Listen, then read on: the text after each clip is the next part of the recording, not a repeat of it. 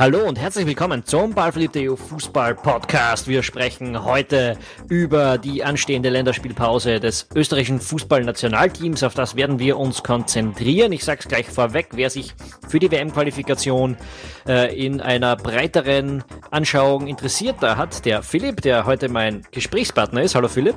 Hallo Tom auf Ballverliebt EU natürlich eine, äh, einen schönen Artikel für euch mit einer schönen Übersicht über den Status der WM-Qualifikation auf der Welt.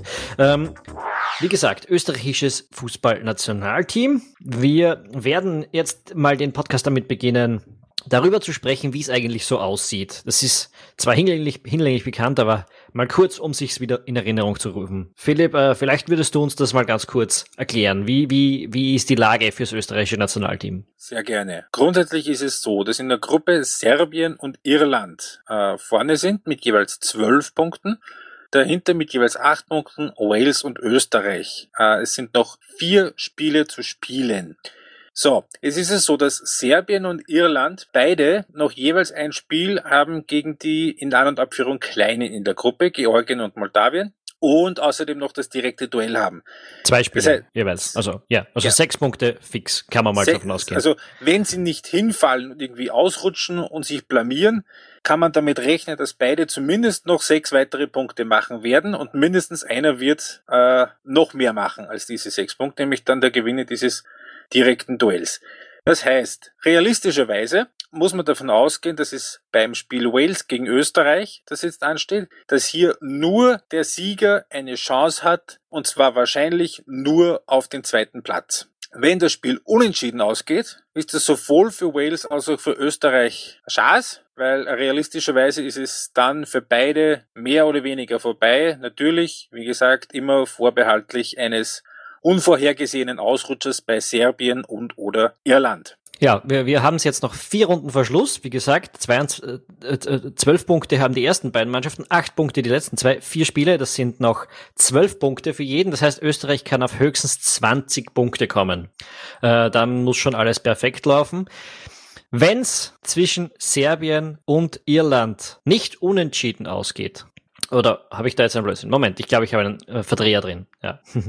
ähm, wenn, wenn zwischen Serbien und Irland ein Sieger äh, herauskommt, dann wird eines dieser Teams nicht auf die 20 Punkte kommen. So ist es, so wollte ich es eigentlich sagen. Das heißt, Österreich, wenn Österreich alle vier Spiele gewinnt, ist Platz zwei fix. Genau. Genau. So, nächste Frage. Ist das realistisch?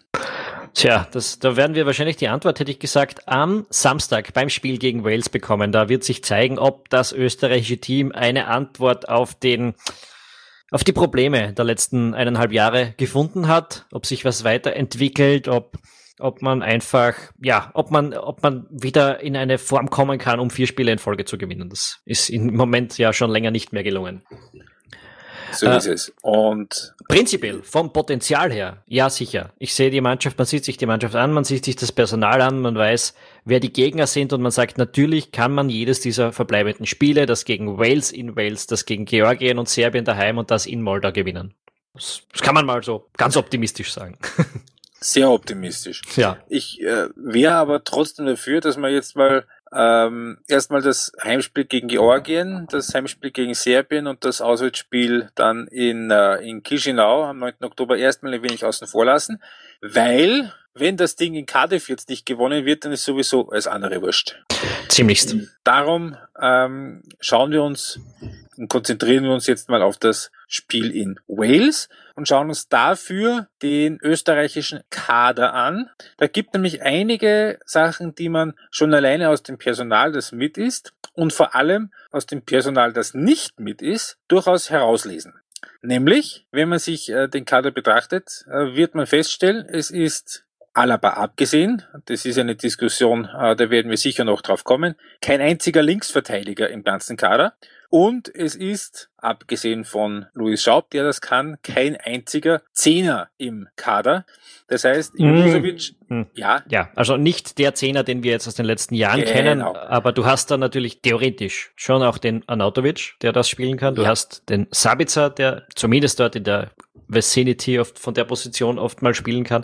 Also es, man kann sie schon füllen, ja. aber offensichtlich ist das nicht die erste Priorität bei der Einberufung gewesen. Genau. Also äh, für die, die es noch nicht ganz so mitbekommen haben, Slatko Junudovic ist nicht dabei, der ist äh, verletzt, der ist nicht fit. Ähm, auf der Links Linksverteidigerposition, das ist sowieso ein ewiges Thema. Äh, Suttner hat sich entschlossen, nicht mehr zur Verfügung zu stehen. Christian Fuchs ebenso. Und es ist auch Kevin Wimmer nicht mehr dabei oder nicht dabei, der das eben äh, in, den ersten paar Spielen dieser Qualifikation auf der Linksverteidigerposition gespielt hat. Ja, Martin Hinkdecker kann das theoretisch, er hat das schon gemacht. Es könnte auch ein Moritz Bauer spielen, es könnte auch ein Maximilian Wöber spielen auf der Linksverteidigerposition, aber ihr merkt schon, das ist alles so ein bisschen die Notnagelvariante. Ja, also ich, ich gehe mal davon aus, dass äh, der, der Maximilian Wöber, der ja jetzt zu Ajax Amsterdam gewechselt ist, ähm, seine Teameinberufung noch nicht bekommen hätte, wenn sich da nicht auf der Linksverteidigerposition dramatisch viel getan hätte in den letzten äh, ja, Monaten. Denn äh, er, er kann das links spielen, er hat das bei den Rapid-Amateuren ein paar Mal gemacht. Aber ja, eigentlich ist er natürlich ein Innenverteidiger. Aber ich glaube, und ich, ich, ich, ich bilde mir ein, der, der Koller hat es in einer der Pressekonferenzen sogar gesagt, dass er tatsächlich irgendwie so da ist, weil er dort links spielen kann. Und zusätzlich, weil er ein potenzieller Zukunftsspieler ganz einfach ist. Ähm, ja. ja, aber ich, ich, ich würde, ich habe es zumindest länger Zeit vermutet. Also, wenn man sich den Kader anschaut, würde ich ja mal davon ausgehen, dass wir in einem 3-4-3 spielen. Ja, ich auch. Ja. Äh, 3-4-3 heißt, der linke Verteidiger ist ein Wingback, ist ein Mittelfeldspieler. Äh, links ist da sicher die Position, die nicht optimal zu besetzen ist. Wobei. Außer? Äh, das spielt der Alaba. Genau. Genau wie er das gemacht hat. Jetzt schlagt's mich, wenn ich, wenn ich völlig daneben bin. Hat er gemacht im Spiel gegen Moldawien daheim im März. Und das hat eigentlich nicht so schlecht funktioniert. Äh, Österreich hat das Spiel 2 zu 0 gewonnen. Das waren zwar relativ späte Tore, aber das war wahrscheinlich in seiner Gesamtheit somit das beste Spiel in dieser Qualifikation. Also ich halte das durchaus, ich halte das durchaus für möglich, dass es jetzt auch wieder so wird. Zum einen, weil mir so ein bisschen die Fantasie fehlt, wer das sonst spielen soll, sollte. Und zum anderen, ähm, weil es auch, wenn Alaba nicht im Zentrum spielt, äh, einige Varianten gibt, wie man das Zentrum mit zwei Spielern sehr patent besetzen könnte. Ja, genau, genau, genau. Das wäre auch meine, meine Denkweise gewesen, die darauf hinweist, dass der Alaba links spielt. Äh, natürlich, es könnte einfach der Wöber spielen, es könnte einfach der Hinterecker spielen. Die Innenverteidigerposition kriegst du auch mit einer Dreierkette ähm, problemlos voll. Wir haben dann noch äh, den, den äh, Sie haben es zwar nicht gespielt, die, die, die, die Leute, die mit sind, neben dem Dragovic und dem Brödel, haben zwar, glaube ich, gar noch nie im Team gespielt, die auf der Innenverteidiger spielen, aber da ist der Kevin Danso dabei, äh, und dann wäre eben entweder der Wöber oder der Hinterecker noch dazu. Also du kriegst da schon drei Leute hin. Aber der Alaba ist sicher auch offensiv die bessere Variante. Und das zweite, was da ja dazu kommt, wer spielt denn rechts bei Wales? Nominell ein gewisser Gareth Bale. Ja, und da brauchst du einen schnellen, Spieler, der den Bale auch hinten ein bisschen beschäftigt und der gleichzeitig aber hinten äh, die nötige Erfahrung hat, um auf dieser Position gegen den zu spielen. Und die internationale Erfahrung hat, dass es sich nicht von Bale anscheißt. Wobei natürlich schon auch dazu gesagt werden muss, äh, dass der Bale dann nicht zwingend auf der rechten Seite spielt, weil eigentlich spielt er ja in dem äh, in der Spielanlage von Chris Coleman eigentlich überall. Das stimmt. Er ist auch in der Mitte und so weiter. Also wir haben sie eh bei der Europameisterschaft alle gesehen und auch schon Ganz genau. im Hinspiel. Ähm, aber so rein nominell von über rechts kommt bei Wales normalerweise schon etwas mit Klasse. Ähm, und da, ja, Alaba ist da möglicherweise ein Thema. Gut, dann hätten wir die Linksverteidigerposition mal ein bisschen berätselt. Genau. Und ähm, Jetzt einmal angenommen, wir, machen wir mal ja. an, der Alaba spielt dort, wen hättest du in der Mitte? Naja, da gibt's die Möglichkeit äh, Ilsanker, da gibt's die Möglichkeit Leimer, da gibt's die Möglichkeit Grilic und da gibt's die Möglichkeit Baumgartlinger. Meine persönlich favorisierte Variante und im, Vor dem Vorgespräch von uns zwei habe ich entnommen auch deine, wäre die mit dem Leipzig-Duo, mit Ilsanker und Leimer wo ich eingeworfen habe, ja, das wird es aber nicht geben, da müsst ihr nämlich den Baumgartlinger draußen lassen und das ist sein Kapitän. Das kann ich mir nicht vorstellen. Ja, es ist, äh, es ist, es, es spricht jetzt auch noch nicht unglaublich viel dafür, den Baumgartlinger draußen zu lassen, außer dass er eben heuer noch kein Spiel gemacht hat, äh, was möglicherweise auch für den Grilic gilt. Äh, Nein, der ist jetzt mal eingewechselt worden. Ja, okay. Zumindest. hat auch also, noch einen schweren Start in Hoffenheim. Hat er für Hoffenheim, auch ja. Äh, es ist noch schwierig für ihn, da ein bisschen Fuß zu fassen. Ich glaube, er war auch ein bisschen verletzt in der Vorbereitung. So oder so. Ist verletzt in die Sommerpause gegangen. Die zwei Leipziger, Leimer, Ilzanker, sind zusammengespielt, äh, sind im Saft, haben gemeinsam gespielt, schon auch in der Liga. Spricht jetzt außer dieser Kapitänstatus vom Baumgartlinger um nicht unbedingt was dagegen, weil wenn du jetzt rein nach, nach, nach Form und Leistung gehst, so äh, hart es klingt, darf Julian Baumgartlinger nicht spielen. Es ist leider so. Ja, ist schwer zu sagen, wie seine Form ist, weil er spielt ja nicht.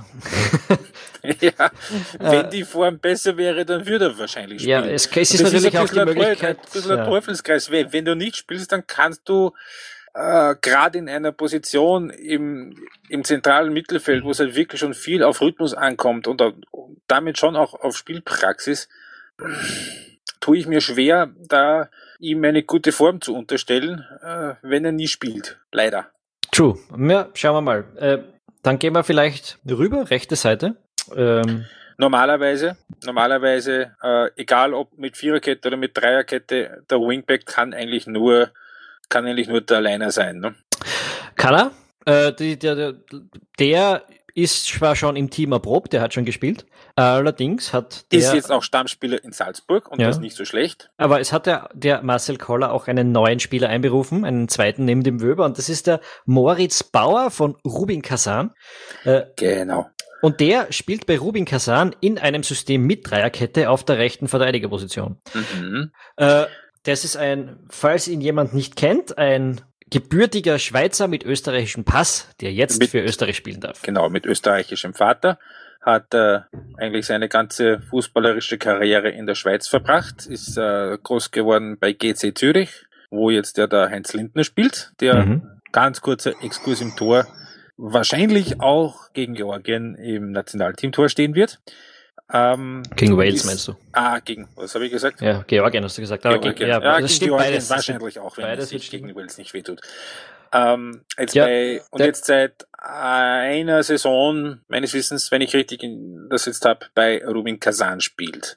Er ist Junioren-Teamspieler gewesen in der Schweiz, hat aber noch keine Einsätze für das A-Nationalteam und ist damit einsatzberechtigt für Österreich. So, er ist das allererste Mal mit dabei. Er kennt genau bis auf den Torhüter, nein, bis auf den, er kennt natürlich nicht mal den Torhüter, weil er schon lang bei, bei GC weg ist. Er kennt genau niemanden.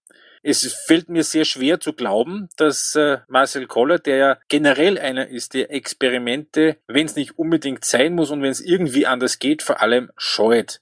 Gerade in einem wichtigen Spiel, einem ganz entscheidenden Spiel, wie das jetzt das Spiel in Cardiff ist, ich kann es mir also es wäre out of character für Marcel Koller, wenn er da gleich den Bauer auf der rechten Wingback-Seite spielen lassen ja, würde. Ja, ich mache da meinen Einspruch. Es wäre vielleicht out of character, wenn eine Variante da wäre, die eingespielt ist. Aber es ist ja der Stefan Leiner, der, ja, der spielt im auch nicht wirklich mit jemandem zusammen vom, aus dem Kader äh, in, der, in der eigenen Liga. Also der spielt bei Salzburg, da ist ja jetzt irgendwie. Aber der hat schon Länderspiele gemacht. Ja, aber zwei.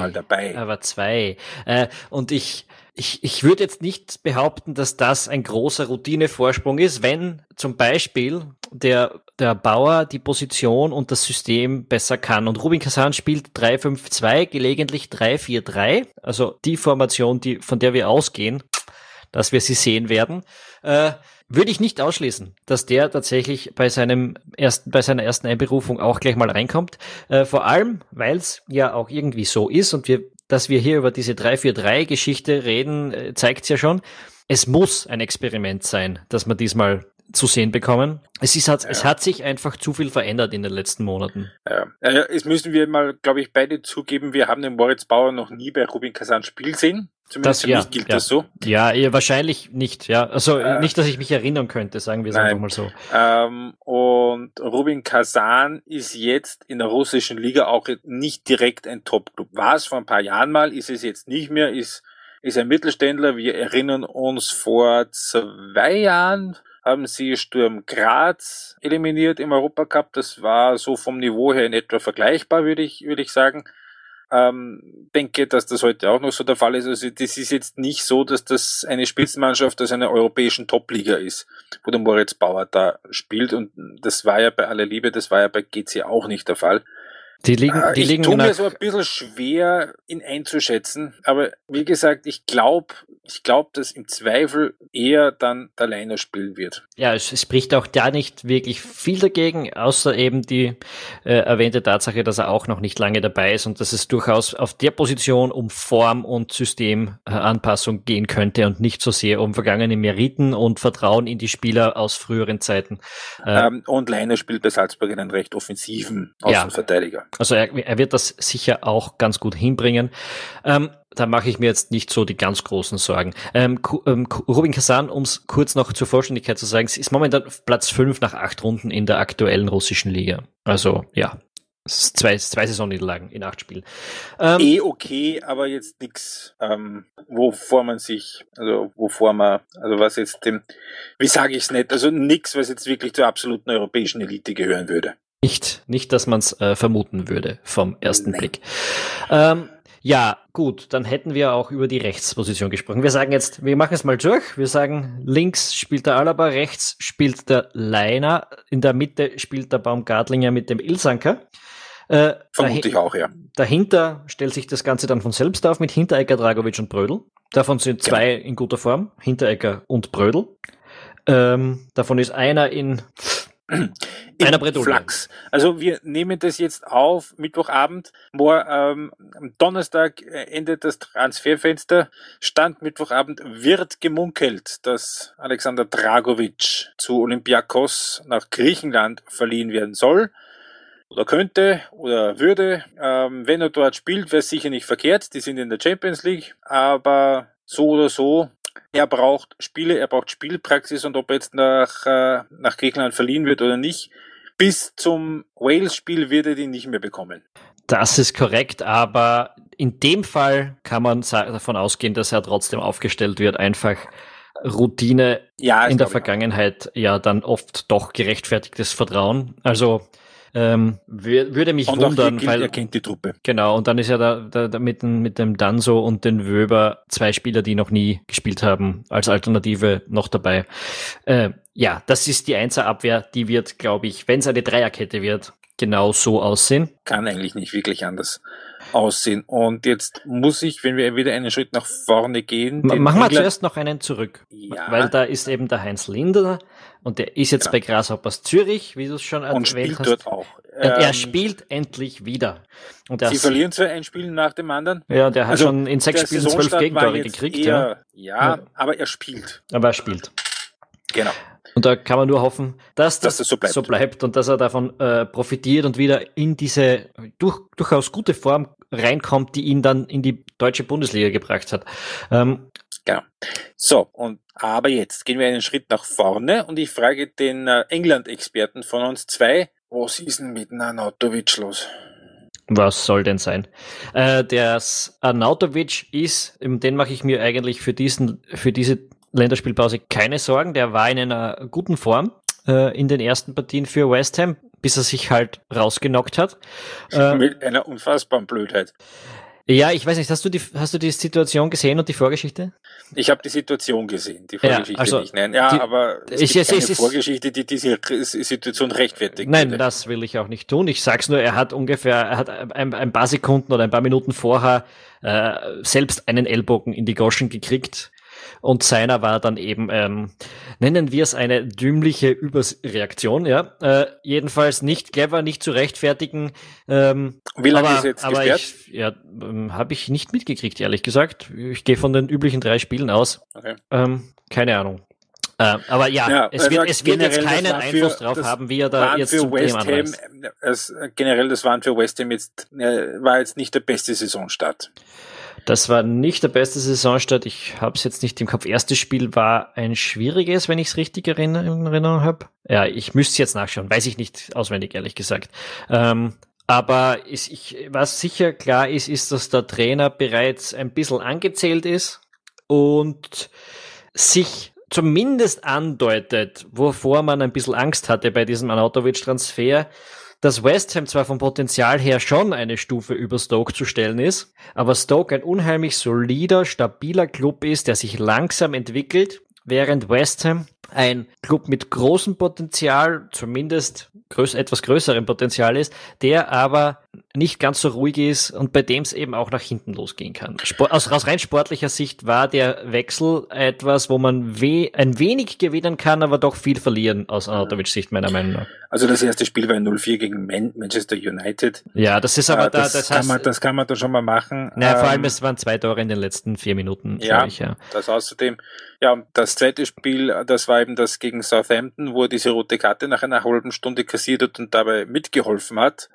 dass, äh, dass ähm, äh, West Ham das Spiel verloren hat. Und das dritte Spiel ohne ihn, das war ein 0 zu 3 äh, gegen Newcastle. Ja, Ja, also nicht West. Ham ist stockletzter.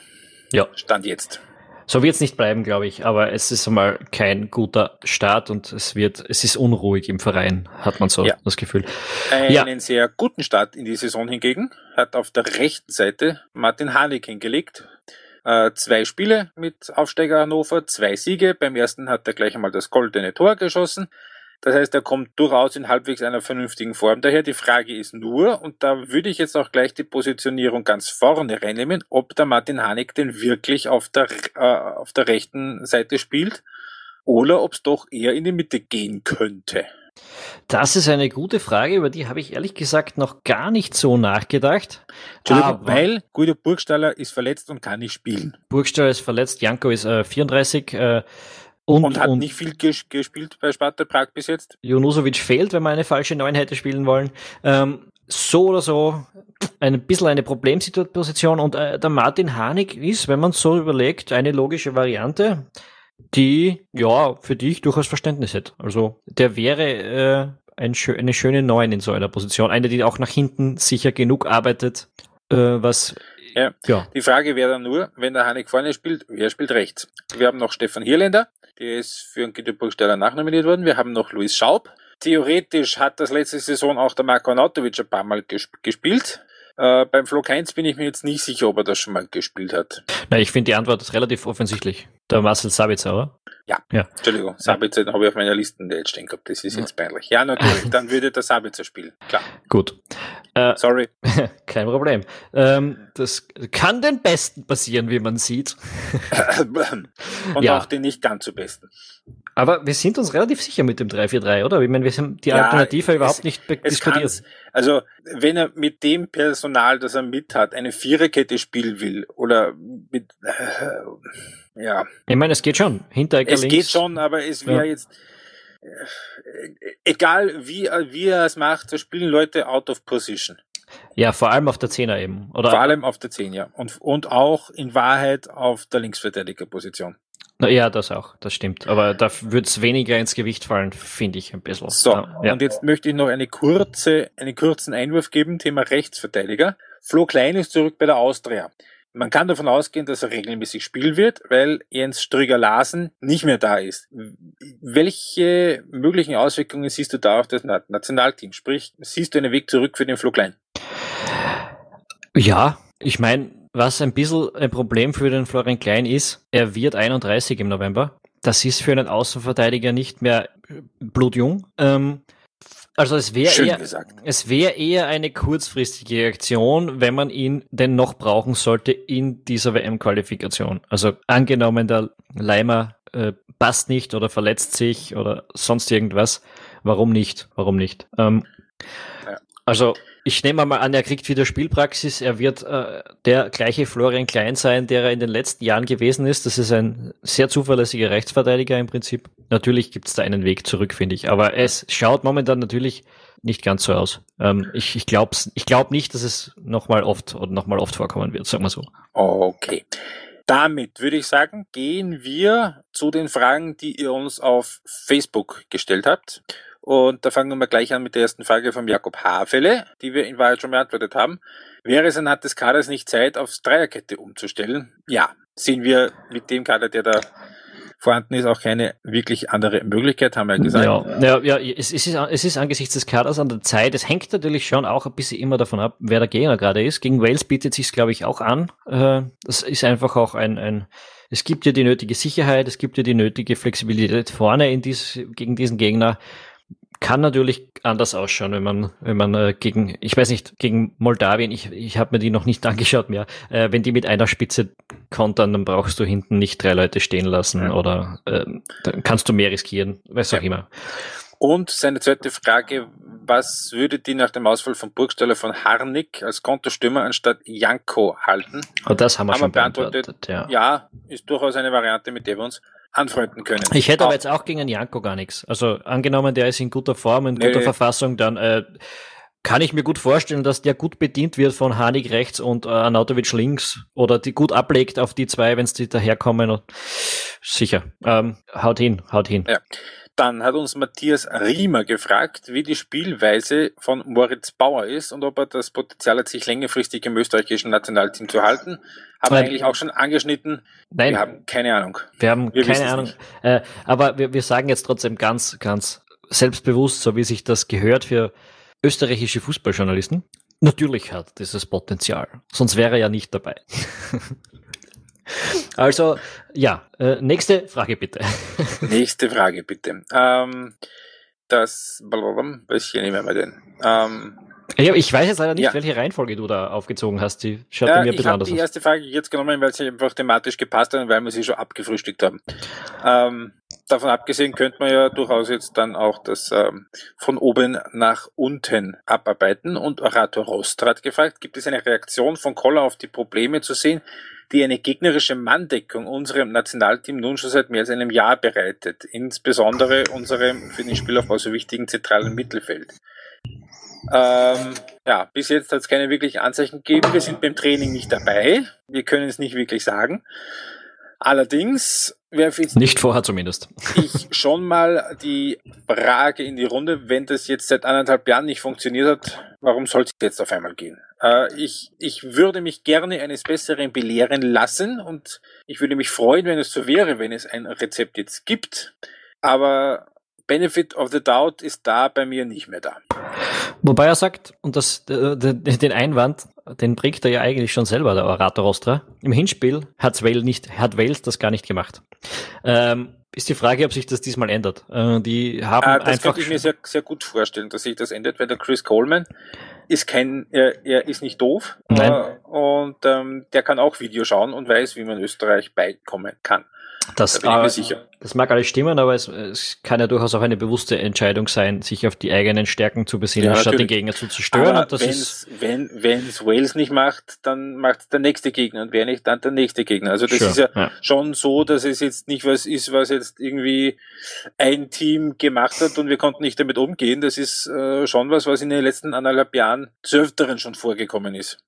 True. Ähm, wie kann man dem mit Allen und Ramsey sehr stark besetzten walisischen Mittelfeld begegnen? So, und da frage ich mal den England-Experten. Ramsey, ist er fit? Ist Ramsey fit? Äh, ich gehe schon, ich glaube schon, ja. Also ich wüsste jetzt nichts anderes.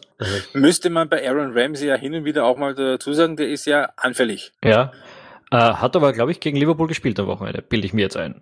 Ähm, ich ich habe es leider nur neben der Arbeit sehen äh, können. Ja, hat er. Ja, äh, also Auf, ist er wahrscheinlich fit. Entnehme ich gerade, ich schaue gerade nach, ja, äh, hat er. Das letzte Spiel, was er verpasst hat, war der, war der Community Shield. Ob er jetzt in bestechender Form ist, habe ich in dem Spiel auch nicht erkennen können, weil Liverpool Arsenal einfach ziemlich zerlegt hat. Ja, äh, beziehungsweise die Gegenfrage, wer ist bei Arsenal gerade überhaupt in guter Verfassung? Ja, keine Ahnung. Äh, ein, ein Spiel nach dem anderen dort anschauen. Ähm, auf jeden Fall, die Partie war ziemlich bitter aus Arsenal Sicht. Und da, ja, das vielleicht, vielleicht ist das auch ein Vorteil für Österreich, wenn der Ramsey mit so einer Watschen im Genick daherkommt. Ähm, davon abgesehen werden wir uns in unserem nächsten Podcast äh, sicher ein wenig eingehender mit der Premier League beschäftigen. Ja, das werden wir. Es ist ja auch so, ich muss es jetzt vielleicht mal ganz kurz sagen. Äh, ich war ja jetzt für drei Wochen in den USA und habe eigentlich wirklich nicht so viel mitbekommen, wie ich gerne wollte vom Fußballgeschehen. Und demnach, deshalb, deshalb verzögern sich unsere Liga-Vorschauen auch ein bisschen, damit ich mir da ein bisschen nachholen, ein bisschen Nachholbedarf ähm, ja, ihr wisst schon, was ich meine. Abholen kann. Und das war auch der Grund, warum sie jetzt äh, seit einiger Zeit keinen Podcast gegeben hat. Ja, das und dass das Sommerpause war sonst. Ja, das auch. Aber, Aber egal, machen wir weiter, oder? Der Bernhard Meiner fragt, wie sieht eurer Ansicht nach die Zukunft der Verteidigung aus? Soll Dragovic langfristig eine gesetzte Rolle spielen? Wie seht ihr Wimmers Chancen nach dem Wechsel zu Stoke? Ja, machen wir ja, mal die Frage. Äh, hängt eigentlich beides von derselben Antwort ab. Ähm, Spielpraxis. Wenn der Dragovic in Griechenland sollte er dorthin verliehen werden, spielt und vielleicht auch ganz okay spielt, sehe ich keinen Grund, warum er nicht spielen sollte. Ähm, und bei Wimmer ist grundsätzlich alles besser als die Bank von Tottenham. Ich habe es ich hab's vor, vor ein paar Tagen, vorige Woche mal auf Twitter irgendwie geschrieben, es ist mir egal und wenn er zu Burton Albion geht, ist mir wurscht. Hauptsache er geht weg da und er spielt. So, es ist Stoke. Äh, Stoke ist eine super Adresse. Äh, ja. Vor allem für Spieler, die ein bisschen Probleme woanders hatten. Me meistens sind es eher Spieler, die charakterliche Probleme haben. Das wird es bei Wimmer nicht gewesen sein. Nein, äh, ganz sicher nicht. Aber man gibt jetzt auch nicht äh, über 20 Millionen für einen Innenverteidiger aus, dem man nicht zumindest ein paar Einsatzminuten zugestehen will. Genau. Äh, ich gehe also davon aus, dass der Wimmer bei Tottenham, äh, bei Stoke spielen wird. Äh, bei Tottenham zu scheitern ist jetzt auch keine Schande, muss man auch mal dazu sagen. Äh, das stimmt, wobei ich schon ehrlicherweise sagen muss, ich habe es nicht ganz verstanden, warum Tottenham jetzt sich eigentlich zwei Transferperioden hintereinander so konsequent dagegen gewehrt hat, ihn gehen zu lassen, wenn sie ja, ganz offensichtlich überhaupt keinen Plan gehabt haben, ihn irgendwann mal einzusetzen. Naja, die Sache war die, in seiner ersten Saison hat er ja durchaus gespielt, weil sich der, äh, der Vertongen oder der Alderweireld, einer der zwei, verlänger, verletzt Vertongen hat. Was. Ja, äh, in der zweiten Saison ist das halt nicht so passiert. Das ist schon mal ein Grund. Dann ist halt auch noch dazu gekommen, dass da ein dritter Spieler äh, noch vor sich vorgedrängt hat, der auch Klasse hatte. Ja, in der zweiten Saison hätte man ihn verkaufen können. Andererseits hätte Zumindest sich jederzeit, verleihen. jeder hätte sich wehtun können und dann hätten sie ihn sicher gebraucht. Ähm, ich verstehe das aus jeder Hinsicht, warum die ihn nicht hergeben wollten. Es ist ja auch, äh, und das ich verstehe aus seiner Sicht, auch, dass er das dort probiert hat und äh, ich würde ihm da keinen Vorwurf machen und ich würde niemand einen Vorwurf machen in der Situation. Also ich glaube, es ist jetzt zum Besten für alle gelöst und Tottenham ja, hat sogar noch eine ja. Riesenstange Geld damit verdient. Naja, ähm, für Premier League-Verhältnisse so eine mittlere Stange Geld, würde ich sagen. True, true. Ja. Ähm, gut. Ähm, Dragovic haben wir auch gesagt, Außenbahnen. Wer könnte noch interessant sein? Das sind die üblichen Verdächtigen. Da ja, sind wir nicht gesegnet. Im Moment gerade niemand wirklich anderen. Wobei das natürlich auch so sein kann, dass sich das in ein, zwei Jahren völlig ändert, weil ähm, das, die Frage ist auch an einer anderen Stelle aufgetaucht. Es ist nicht ganz die Position, aber äh, Christoph Sattler gefragt, hat der Nationalteam ohne Dario Marisic überhaupt eine Existenzberechtigung? Ich würde mal sagen, wenn sich der Bursche so weiterentwickelt, in drei Jahren nicht mehr. Und wenn er, wenn er sich für Österreich entscheidet, er ist U, also das ist jetzt der 17-jährige Innenverteidiger, der sich jetzt bei Sturm Graz in die Mannschaft gespielt hat äh, und nicht so schlecht, wir haben eine super Saisonstart hingelegt, ist gebürtiger Steirer, äh, hat auch in den österreichischen U-Mannschaften gespielt, könnte sich theoretisch aber immer noch für Kroatien entscheiden. In dem Fall würde ich mal ganz, ganz ähm, aus mit der österreichischen Brille sagen, hoffentlich macht das nicht und hoffentlich bleibt er fit, weil dann ist das einer, auf dem man durchaus, würde ich sagen, auf dem wir uns freuen können in den nächsten, in den nächsten Jahren. Und die letzte Frage von Bernhard Gmeiner, könnt ihr einen Kommentar abgeben zum Rapid-Plakat gegen den Journalismus? Ist jetzt ein bisschen themenfremd. Ich sage nur so viel, dass das Plakat Österreich raus aus Hütteldorf kann ich verstehen. Äh, das andere, da werde ich mit den Ultras vermutlich nicht auf einen Nenner kommen. ähm, ich habe das, ich habe einen Satz dazu geschrieben, ähm, den werde ich, also ich finde grundsätzlich, dass sie einige Punkte äh, durchaus durchaus schlüssig erklären. In diesem in diesem Brief in diesem in der ja, in der in ja. der Erklärung. Ähm, allerdings muss ich schon auch sagen, wenn die Ultras Rapid nur den anderen äh, fehlendes Problembewusstsein unterstellen, ja, das ist das Problem. man von einseitiger Wahrnehmung sprechen. Grundsätzlich finde ich der Brief ähm, ist okay, weil natürlich. Der Brief, der Brief ja. ist durchaus okay, ja. Ich Allerdings, Wort, ja. aber es ist halt, du kannst, wenn du, wenn du den Journalismus pauschal attackierst, weil du eigentlich ein, eine Handvoll Journalisten meinst, die in einer Handvoll Medien wirklich katastrophale Arbeit leisten, wo, wofür es ja keine Verteidigung gibt. Also das ist ja etwas, wo wir uns als Journalisten auch schwer tun werden, das zu verteidigen. Äh, oder das überhaupt nicht wollen, dann, dann kannst du dir halt nicht erwarten, dass du eine besonders ähm, differenzierte Antwort bekommst. Wenn der ganze Journalismus scheiße ist und Journalisten Terroristen sind, dann meinst du halt nicht nur einzelne Medien, die die gleiche Wortwahl gegen dich verwenden, und wenn du es nicht schaffst, einen Becherwurf auch mal zu verurteilen, und ich habe auf Twitter sogar Leute gehabt, die das verteidigt haben, weil ein Becherwurf ist ja was, was für sich, das ist ja lustig Ja, und so. Und vor allem, Ja, das dann- ist ja der ja. Sinn der Übung, dass die da unten nicht angstfrei spielen können. Ja, also lassen wir das. Äh, Ja. das ich glaube, da ist auch alles gesagt. Ist dazu. dir übrigens aufgefallen, ähm, weiß nicht, wie genau du dir das Plakat angeschaut hast, äh, welche eine Zeitung nicht vorkommt? ja, die Krone. Ja, die Krone. Ja, die. Krone, ja. Gut, ähm, kommen wir wieder zurück zum Nationalteam, würde ich sagen. Ja, es ist, es ist aktueller. Äh, Simone Artner. Simone Artner ist die derzeitige Unform von Bale, eventuell ein Silberstreif am Horizont für den ÖFB, würde sagen, obviously. Äh, oder sucht Bale im Nationalteam möglicherweise einen Weg aus seiner Krise und ist umso gefährlicher? Hoffentlich nicht. äh, dann, nächste Frage von immer noch Simone Artner. Setzt manchen Österreichern das eigene Karrieretief eventuell zu? Ja, Definitiv. Sicher, aber das sind alles irgendwie sehr, wir müssten in die Psyche einzelner Leute schauen und dann zusätzlich noch die Glaskugel bemühen. Und da sind wir auch einfach nicht nah genug dran. Ja, das ist echt schwierig. Äh, wahrscheinlich wird es niemanden freuen, wenn es ein Karriere, wenn er in einem Karrieretief steckt. Also ja. Mhm. Wird sich Koller im Fall einer Niederlage schon vor Quali-Ende verabschieden müssen? Möglicherweise. Ähm, das ist auch eine Frage, die etwas weiter unten, bilde ich mir ein, noch gekommen ist, ob ähm, etwas weiter, ich bin mir nicht, aber hat auf jeden Fall auch gefragt, ähm, wenn das schief geht, dass, äh, ob, wenn Koller das, wenn das schief gehen sollte, ob Koller mit Ende der Qualifikation entlassen wird. Wenn man jetzt äh, Wörter pickt, nein, wird er nicht, weil nach Ende der Qualifikation der Vertrags, glaub, meines Wissens, glaube ich, sowieso aus, äh, ausläuft. Äh, und auch das haben wir die letzten ein, zwei Mal schon thematisiert. Eigentlich gehen wir beide davon aus, dass es nach diesem Herbst vorbei sein wird. Ja, vor allem, wenn es keinen Turnaround gibt. Also Ja. da, da muss jetzt wieder ein bisschen ein Feuer her, weil sonst wird's, es ist ja auch dem, es ist ja auch als Trainer dann nicht lustig, ständig geprügelt zu werden und, äh, und dahin zu ähm, wanken im Prinzip, wie das das österreichische Team jetzt dann einige Zeit getan hat. Ich sind's nicht, ich find's nicht immer so dramatisch, wie es alle anderen tun. Äh, oder wie es sehr viele andere tun. Nicht, nicht schon wieder pauschalieren. aber, äh, aber es ist natürlich da ein bisschen der Hund drin und ja, wir haben es eh beim letzten Mal besprochen und du hast es auch bei Martin Blumenau äh, in, in, auf, auf FM4 mal kurz besprochen. Es muss nicht unbedingt die beste Idee aus österreichischer Sicht sein, den Marcel Koller nicht mehr an der Seitenlinie zu haben. Es kann Aus da, Angst vor dem, es- wer da denn so kommen könnte. Genau, es könnte schlimmer kommen, es könnte auch ein guter kommen, der sich trotzdem schwer tut. Ähm, bei Marcel Koller wissen wir, was wir haben. Das ist eine konservative, ein konservatives Plädoyer für ihn. Oder er gibt uns ein besseres und wir sehen einfach einen Traumherbst der österreichischen Nationalmannschaft. Das wäre natürlich das Allerbeste. Ja. Ähm, könnte Dominik Thalhammer den Damen fremd gehen, fragt Simone Adner noch. Das weißt du wahrscheinlich besser als ich. Ähm, ich kenne ich kenn ihn jetzt schon ein paar Jahre.